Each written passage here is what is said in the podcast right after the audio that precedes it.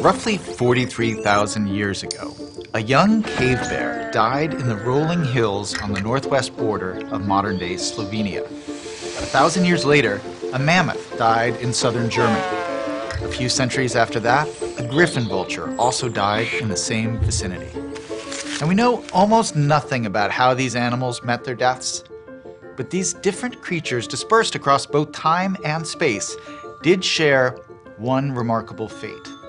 After their deaths, a bone from each of their skeletons was crafted by human hands into a flute.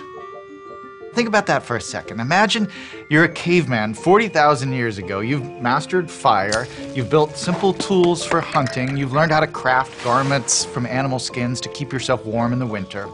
What would you choose to invent next? It seems preposterous that you would invent the flute, a tool that created useless vibrations in air molecules. But that is exactly what our ancestors did. Now, this turns out to be surprisingly common in the history of innovation. Sometimes people invent things because they want to stay alive or feed their children or conquer the village next door. But just as often, new ideas come into the world simply because they're fun. And here's the really strange thing. Many of those playful but seemingly frivolous inventions ended up sparking momentous transformations in science, in politics, and society. Take what may be the most important invention of modern times, programmable computers. Now, the, the, standard story is that computers descend from military technology, since many of the early computers were designed specifically to crack wartime codes or calculate rocket trajectories. But in fact, the origins of the modern computer are much more playful, even musical, than you might imagine. The idea behind the flute, or just pushing air through tubes to make a sound, was eventually modified to create the first organ more than 2,000 years ago. Someone came up with the brilliant idea of triggering sounds by pressing small levers with our fingers, inventing the first musical keyboard. Now, keyboards evolved from organs to clavichords to harpsichords to the piano, until the middle of the 19th century, when a bunch of inventors finally hit on the idea of using a keyboard to trigger not sounds, but letters. In fact, the very first typewriter was originally called the writing harpsichord. Flutes and music led to even more powerful breakthroughs. About a thousand years ago, at the height of the Islamic Renaissance, three brothers in Baghdad designed a device that was an automated organ they called it the instrument that plays itself. Now, the instrument was basically a giant music box.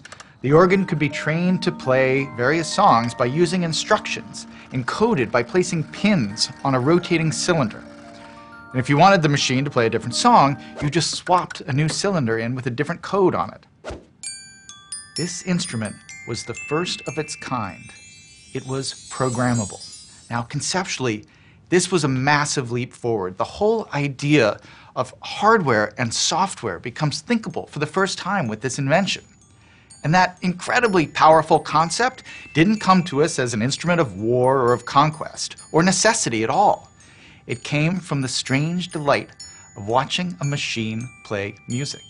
In fact, the idea of programmable machines was exclusively kept alive by music for about 700 years. In the 1700s, music making machines became the playthings of the Parisian elite. Showmen used the same coded cylinders to control the physical movements of what were called automata, an early kind of robot.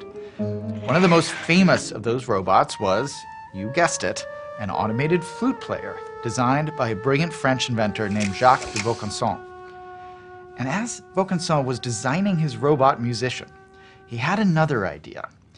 If you could program a machine to make pleasing sounds, why not program it to weave delightful patterns of color out of cloth? Instead of using the, the pins of the cylinder to represent musical notes, they would represent threads with different colors. If you wanted a new pattern for your fabric, you just programmed a new cylinder. This was the first programmable loom. Now, the cylinders were too expensive and time consuming to make, but a half century later, another French inventor named Jacquard hit upon the brilliant idea of using paper punched cards instead of metal cylinders. Paper turned out to be much cheaper and more flexible as a way of programming the device. That punch card system inspired Victorian inventor Charles Babbage to create his analytical engine, the first true programmable computer ever designed. And punch cards were used by computer programmers as late as the 1970s.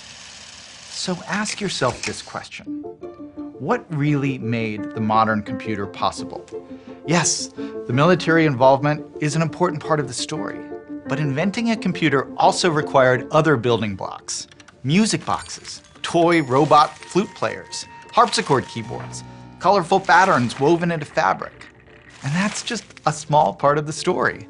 There's a long list of world changing ideas and technologies that came out of play public museums, rubber, probability theory, the insurance business, and many more. Necessity isn't always the mother of invention. The playful state of mind is fundamentally exploratory, seeking out new possibilities in the world around us. And that seeking is why so many experiences that started with simple delight and amusement eventually led us to profound breakthroughs. Now, I, I, think this has implications for how we teach kids in school and how we encourage innovation in our workspaces. But thinking about play and delight this way also helps us detect what's coming next.